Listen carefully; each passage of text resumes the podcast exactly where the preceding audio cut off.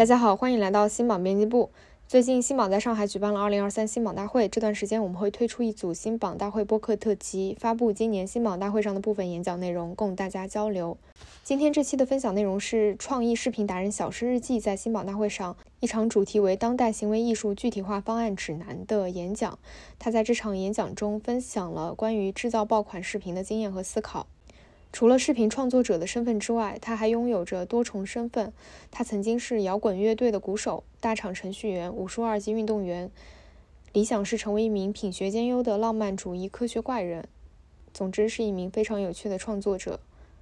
不过呢，由于这次小诗在演讲中引用了几条视频，所以建议大家在听这期播客之前，可以先在简介的部分提前观看，了解一下这几条视频，能够帮助你更好的了解他想表达的内容。那么，依然欢迎大家的收听。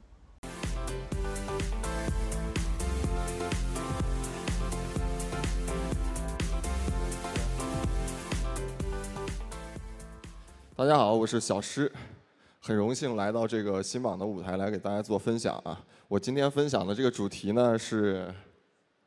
当代行为艺术具体化方案指南，是一个很无厘头的主题。我这个分享的主要的内容呢，包含三点：一个是自我介绍、经验和技巧，还有我的思考和理想。就是大家可以通过这个大纲看出来，我其实做的这个实际的分享和我的主题没有太多的关系啊。但是我相信，在我分享的过程中，大家其实可以呃慢慢的理解为什么我要起这样一个主题。OK，首先呢，我是一个短视频的新人，到现在为止呢，我发布了九条视频，所以很多朋友可能还不认识我，我就先用一个呃，先用几条视频来做一下自我介绍。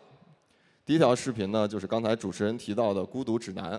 这个云彩，呃，我想问一下大家有没有看过这个视频？就是有人如果看过这个视频，可以举一下手。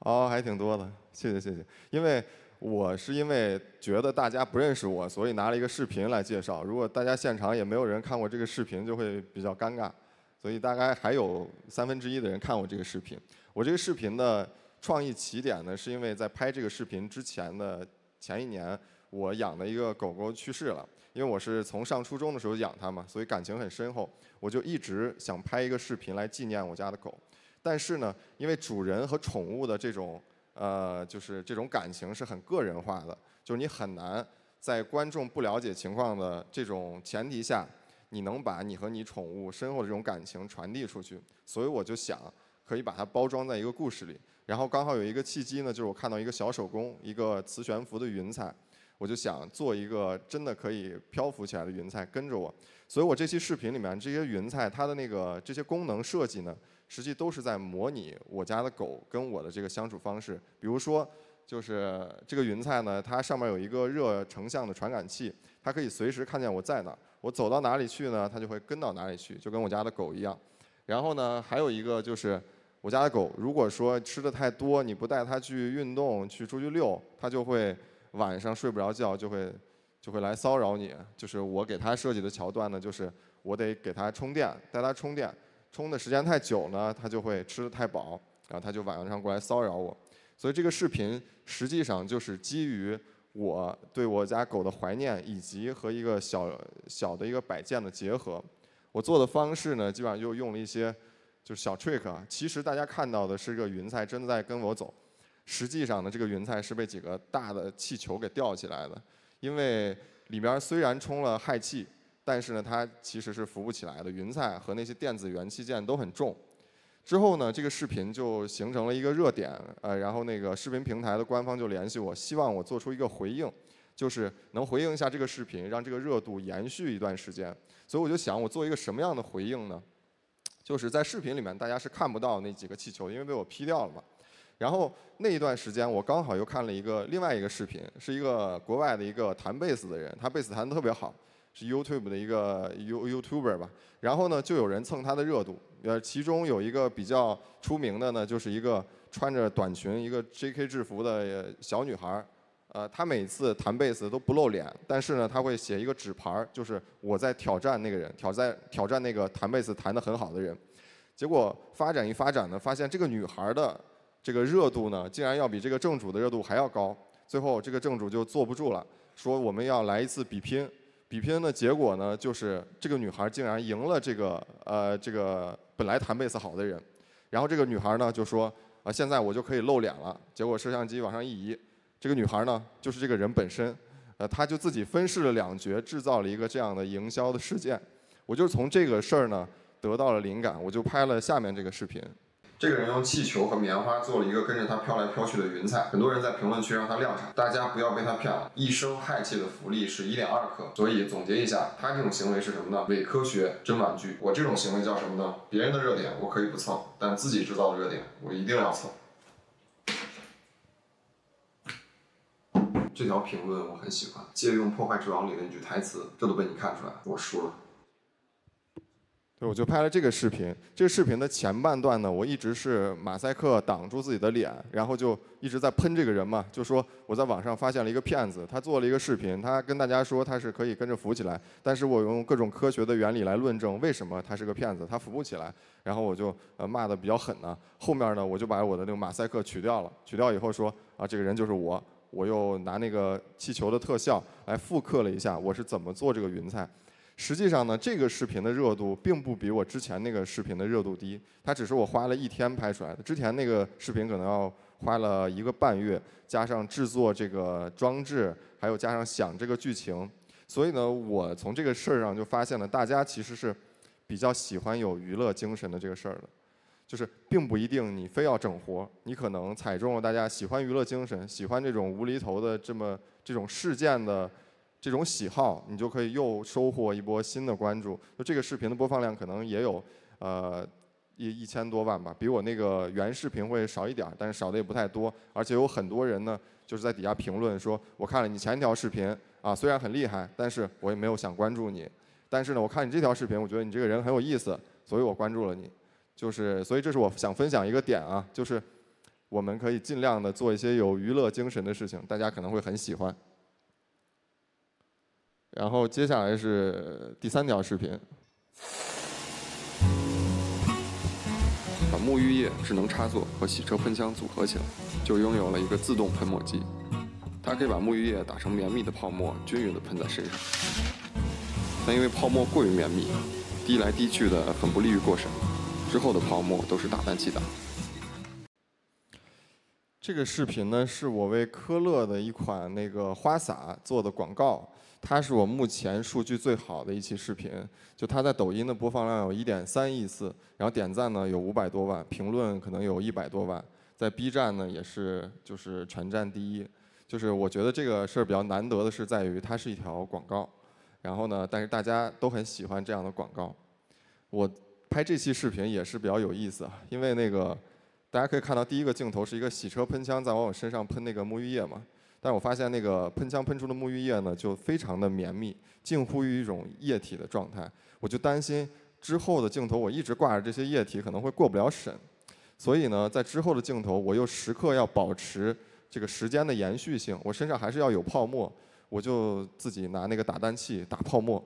就是打打打打一些不那么绵密的，可以挂在身上的泡沫，让大家看起来就也很逼真的这种，但是也能过得了审的这种泡沫。然后我拍视频呢，大部分时间我都在打泡沫，打完泡沫，然后呢往身上涂，涂它很容易滑下去，我就涂涂涂，可能涂个十几分钟，连打打太打泡沫带涂，我要涂个小二十分钟，然后呢赶紧站过去，拍个十秒钟，然后又因为我不是很擅长表演啊，所以我可能每一个镜头要拍很多遍，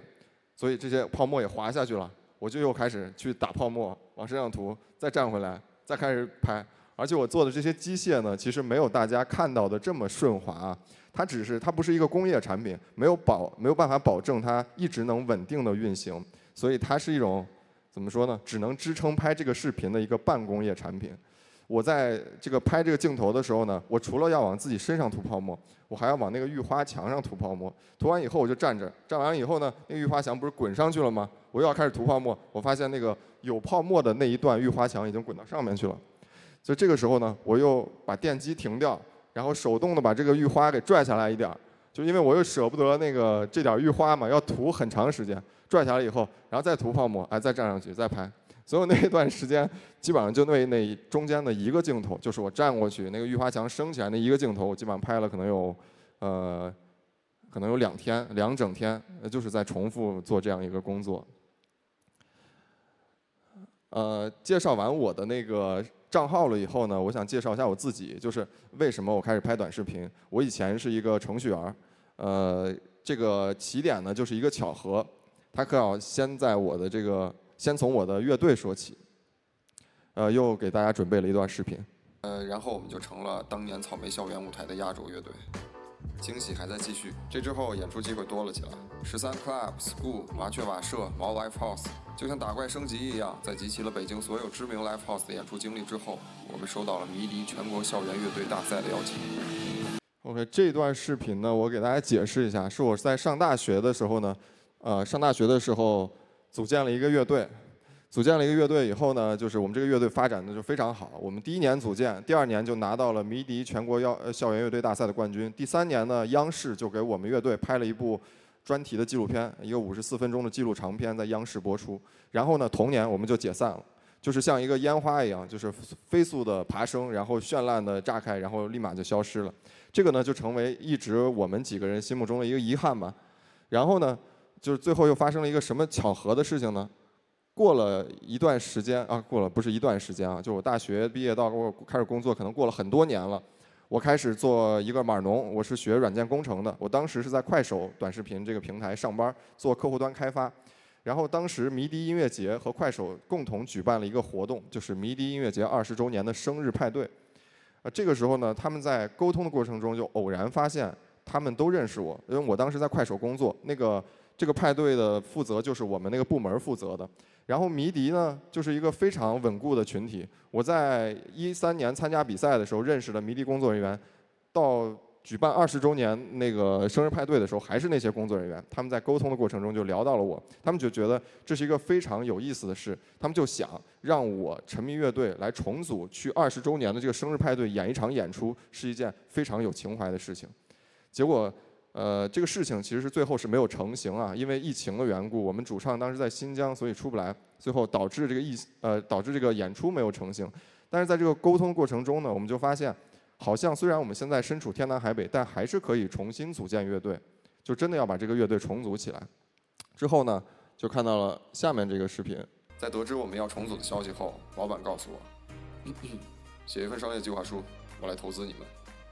恍然间，我觉得时空有些奇妙。七年前乐队解散，向当时的现实妥协；而七年后，现实的化身却想帮助我们回到曾经那条路，再走一程。所以到这个呃视频播出的时候，我其实已经离职了，因为我要重准备重组乐队之前，我已经决定要不做程序员了，我准备探索一下其他的行业，因为做程序员并不是我的热情所在啊。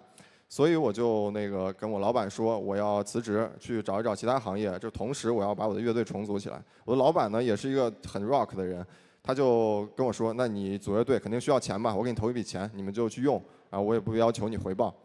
结果呢，我就把整个这件事情作为一个短视频的主题拍下来，从我有组建这个乐队。到我们拿了冠军，央视给我们拍了纪录片，最后到一个巧合，我又开始重组乐队，到最后我的老板再给我投钱这件事情，它是一个非常有戏剧冲突的一个剧本，所以我就把它拍起来。它就是我拍的第一个短视频，然后我把它定义为一种青春向的短视频，青春故事短视频。青春向的短视频呢，非常受大家的喜欢，是因为它有一个特点，就是青春这个事儿本身就是所有人都会喜欢。不管你是还没有达到青春的人，还是你正处于青春之中，还是你已经走过了自己的青春，你看到这种很有青春感的这种故事，你都会感动。但实际上，呃，这也是它的缺陷，就是我已经把很多年的这个一个青春的跌宕起伏的故事浓缩在了几分钟，我就没有办法在下一个视频、在下下个视频继续讲这件事情，因为大家已经会看腻了，就是。青春给人的这种冲击感就在于它的戏剧冲突，而戏剧冲突不可能时时都在发生，所以在这个基础上呢，我就开始探索新的拍短视频的方向。刚好那段时间我家在装修，我会发现我非常喜欢装修这件事儿，我非常享受把自己的这个未来居住的环境布置的、装修的，呃，让自己会非常舒服、非常自如的一个这件事。所以呢，呃，那个时候又碰到了一个小问题，我买的那个厕所门呢。隔音和遮光都不太好，里面上厕所就跟透明一样，又不隔音又不遮光。结果我就想，我要不要，呃，做出来一个什么装置，来解决这个事儿。最后我就做了一个装置，是它它会在我上厕所的时候就开始放摇滚乐，掩护我上厕所的声音。这个装置这个视频呢就很受欢迎，所以就导向了我之后就开始拍这种做一些无厘头的沙雕的装置这个路线。然后呢，因为我的每一款视频都呃数据还不错，所以我觉得我可以讨论一下如何打造爆款短视频这件事情。呃，首先绕不过的一个人呢，就是天才小熊猫，这是我最喜欢的一个视频博主。我现在视频的很多的叙述方式呢，都都是在模仿他。然后呢，我想我把天才小熊猫拎出来说呢，是想跟大家分享一下我分析它的过程。就是天才小熊猫，其中有一期视频，它是给呃某一个品牌的吸黑头的那个面膜做广告。然后那个情节是什么呢？是他的孩子拿这个吸黑头的面膜。粘在了自己的恐龙塑料恐龙的玩具的脸上，然后撕下来的时候呢，把恐龙的眼珠子给吸掉了，然后他就去呃这个科研室的官方跟人家讨论说，哎，我这个孩子把恐龙眼珠子吸掉了，有没有什么解决方法？就很无厘头啊。然后呢，呃，最后就引出了科研室的这个吸黑头的面膜，但是呢，其实他的孩子把这个吸黑头面膜照在自己的恐龙脸上，其实已经是这个故事发生到很后期的事情。所以我就想，他是如何想到这种结合方式的呢？他一定不是从前往后想的剧情，他应该是从后往前想的剧情。就首先我要给一个黑头面膜做广告，那黑头面膜有一个最重要的功能是什么呢？是因为它吸黑头吸得干净。怎么体现吸得干净呢？那就是，这呃，台下一直催我讲的有点多，我语速再放快一点啊。就是怎么吸得干净呢？就是我们看到的一般短视频，呃，就证明吸黑头吸得干净，都会直接给你表演出一个吸黑头的这个样子，能看出吸出了鼻子里的黑头，但是它还不够，还不够干净。就怎么能证明它那么吸力强呢？它就不去吸黑头，它就吸任何黑色的一个斑点这个东西，它甚至把恐龙的眼睛都可以吸出来。那为什么我要把这个东西糊在恐龙脸上呢？应该是我儿子做的事情，所以。啊，就往前一步一步一步推，推到了故事的起点，所以这是我分析《天才小熊猫》其中一个视频的故事，啊，一个视频的方式。呃，我想说的呢，就是如果你刚开始做短视频，就是直直播镜头前的呃屏幕前的大家哈，如果你刚开始做短视频，你可以寻找一个你喜欢的视频博主，模仿一下他的叙述方式。因为我现在，比如说你问我任何一个《天才小熊猫》的任何一期视频，它的台词是怎么样，我都可以倒背如流。所以就是。你可以多做一些这样的功课，分析一下他是怎么想的，然后尝试去模仿他，很可能是一个很快的捷径。因为很有可能我们刚开始做短视频的都时候都找不到方向，所以就可以先从模仿开始。那那观众喜欢看的到底是什么呢？我现在的认知，观众喜欢看的就是解决问题的一个过程。这个可以拿手工梗来举例啊，就手工梗前段时间做了一个那个给僵尸用的一个自行车。哎呀，我还有一分钟时间，呃，我想想啊，我挑重点讲啊，就是观众最后的结论就是手工梗，他拍的每一期视频都没有找到什么共鸣。你想给僵尸做一个自行车，它能有共鸣，也是僵尸有共鸣，人不会有共鸣。它有一个虚空的故事架构，但是为什么它很受欢迎呢？就是因为它在展现它解决一个问题的过程。天才小熊猫也是一样，它是用一种无厘头的故事。设立一个无厘头的问题，再开始一个无厘头的解决方案。我的视频也是一样，现在遵循着这种方法。这也是为什么就是像自装啊、改造小院儿啊、装修啊这些博主起号比较快的原因，是因为这个事情就是一个问题的工厂，就是它会实时的产生问题，你要实时的解决它，而观众就喜欢看你解决问题的过程。所以，这就是我现在的认知，大家可以借鉴一下。如何不被喷？这个大家就当做一个玩笑来看就可以了，因为大家其实应该已经不会面临这种问题。就是我的评论区呢，还有我的弹幕呢，是出奇的，呃，善意，呃，从来不会有人喷我，都是说，哎，你怎么，哎，你这个小脑袋瓜怎么这么机灵啊？你怎么怎么这样？就是都是夸我的，说我怎么想不出这种东西啊？然后我在拍短视频之前，还给我爸我妈做过心理建设，就是我拍短视频，我就觉得很可能会有人捧有人踩嘛，我就说如果评论区出现什么不好听的话，你们千万不要在意啊。然后后面我发现就没有人喷我，最后我得出结论是什么呢？就是因为我不表达观点，我只从我解决问题的方式透露出来我是一个什么样的人，但是我不表达特定的观点，这就不会被喷。当然，这可能是在给直播屏幕前的朋友们做的一个建议啊。如果你们呃认为被喷可能是一个问题，你们可以尝试借鉴一下这个结论。如何吸引女性用户？这个标题我想改一下，就是如何不被女性用户排斥。因为我在开始做短视频之后呢，就听到很多声音，就是说女性用户她的价值比较高，你一定要做一些呃容纳能被女性用户接受的这种视频。而我做这个视频呢，普遍上都跟装置有关系。呃，女性可能天生就不太喜欢机械啊、装置这些东西。那所以我是怎么吸引她们？就是我可能是会呃。加入一些女性喜欢的元素，一些光效啊，你像我洗澡的时候会配上那种光效。还有呢，一个很 trick 的地方，就是也是一个玩笑啊，就是我会在拍呃半裸镜头之前做俯卧撑，就是对做俯卧撑，就利用它短时间的一个肌肉充血的状态呢，导致我露肉露出来的肉还看起来不错，啊，就是比如说这个样子，你可以看到胸部啊、腹部啊都有一些线条，对，这个 这个就是我的一个小 trick。然后就谈论到我的思想和呃思考和理想。我还有三十三分钟，我就讲其中比较重要的事情。呃，这个不是很重要，这个也不是很重要。呃呃，OK OK，那我就继续了。啊啊，那怎么往回倒啊？这个，OK，好的，不好意思啊，就是。我把我的定视频定义为一种肤浅的胜利，就是因为我有一段时间看短视频，我发现一个很固定的模式，就是在视频快要结束的时候，切换一个很抒情的背景音乐，然后大家呢就会提升一些价值啊，说一些有的没的话呀，就是不管你前面在做什么，你是在搞笑也好，你是在叙述一个剧情也好，你是在做什么也好，最终都会导向一个价值，导向一个意义，升华一个主题。就是看久了，我就会觉得腻，所以我在我的视频中呢，就会有意的去避免，呃，探就是表露自己的个人感情以及上价值。所以从目前来看，就是我的这些视频里面基本上没有透露过多的价值以及什么深入思考，数据也是不错的。的这基于这个结论，我认为它是一种肤浅的胜利，其实是一种自嘲自嘲的说法。其实我更倾向于。说它是一种纯粹的胜利，就是你完全可以纯粹的去让大家消遣，而且你也可以传递给大家，就说开心消遣，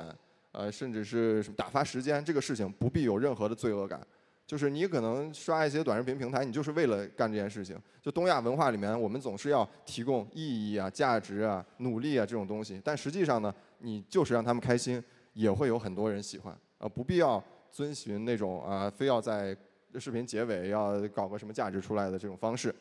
然后呢，没有共鸣这个事儿呢，我拿手工拱来举例，就是说他给僵尸做自行车的事儿。僵尸平时就是这么跳嘛，他呃手工拱就觉得他说僵尸跳跳起来太累了，他就给他们做一个自行车。那个自行车怎么驱动的呢？就是僵尸在上面跳，跳完以后那个轱辘就往前走。然后这种事情你说他怎么可能包含共鸣？他不可能有共鸣，只有僵尸有共鸣。但是呢，不影响这个视频是一个非常受人欢迎的短视频。所以呢，就是我想说的，就是没有共鸣这件事情也没有关系。就是通过这两点，我想说的最终一个话题是什么呢？就是如果有刚开始做短视频的朋友，就你们在开始做短视频之前，一定会听到很多行业的规训，比如说你要贩卖一些什么东西，你要那个有呃找观众的共鸣，你要上价值，你要什么什么，这些你有了这些东西，你就起号会很快啊，或者你会很受欢迎啊，你的视频才能有播放量啊，就是。我想跟大家说的就是，它可能是一种行业规训，但是你最好找一个你自己喜欢的表达方式，它并不会影响你的视频数据。新手就是要有新手的优势，新手的优势就是什么？就是我什么都不知道，所以我可能在很很多不知情的情况下就打破了规则。打破规则就是拍出一个爆款短视频一个很重要的事情。所以没有共鸣，我觉得也没有问题。OK，让科技变得艺术，这个我就先略过，因为这个视频中间出了一点小问题，我还没有发布，给大家留下一个神秘感。我可能会在这几天发布这个视频，是一个非常好看的画面，然后大家可以在我的新发视频以后再看这个这一段啊，我就先略过它。把自己照。OK，最后一个想要说的话就是，我的视频里面会有一个我想表达的观点，就是我想让艺术变得具体起来。我放了三张图：李白、米开朗基罗的雕塑，还有梵高的星夜。就放他们的原原因是什么呢？就是我认为他们是真正的艺术家，他们做出来的艺术，呃，他们做出来的作品就配称之为艺术。比如说李白的这个“高堂明镜悲白发，朝如青丝暮成雪”，你根本都不用读懂它里面说的是什么意思，你从这个音调、平仄，你都能感觉到这种文字的力量。比如说这个米开朗基罗的雕塑，他用一个大理石雕的，把人的肌肉、血管，甚至这底下的布都能雕得栩栩如生，就是。嗯，怎么说呢？你不用学过雕塑，你甚至不用学过美术，你看到它，你就会认为美感，这就是美感，这就是艺术。然后像梵高的星夜更不用说了，你看到他的笔触，看到他色彩的应用，你就会知道什么是艺术。他们有一个共同的特点，就是具体。就是我呃，具体的反向是什么呢？就是故弄玄虚。现在有很多艺术品呢，比如说我在画廊里。贴一根香蕉，呃，拿一个胶带把香蕉贴在墙上，或者说有的观看者呢，把自己的眼镜放在地上，都会有很多人去围观，就跑去看，说，哎，这是个什么东西？表达了作者的什么想法？啊，这个太艺术了，这这种东西只能在画廊里看到。就是我觉得，呃，它可能拉低了艺术的门槛儿。我就希望呢，艺术它首先就是呃传递出来第一要素就是要有美感和足够具体。所以我希望在我的短视频里也能透露出坚守住这种艺术的门槛的呃东西，就是大家看到我的视频，并不会觉得不知所云，呃，并不会觉得呃我在故弄玄虚，而是会真实的感受到开心也好，嗯，美好也好，或者说是呃对画面的这种震撼也好，啊，我说的有点凌乱啊，反正最终我想表达的就是，呃，艺术品，呃，就是需要巧思存在。因为电影就是第七艺术嘛，所以短视频它是继承于电影这种表达方式的，所以它应该也是要尽心尽力的把自己的巧思放在里面，才配称之为一个好的短视频。呃，我是这样看的啊。呃，我的演讲到这里就结束了，希望我们以后能有机会合作，呃，以后 能有机会再见面。然后我是小施，谢谢大家。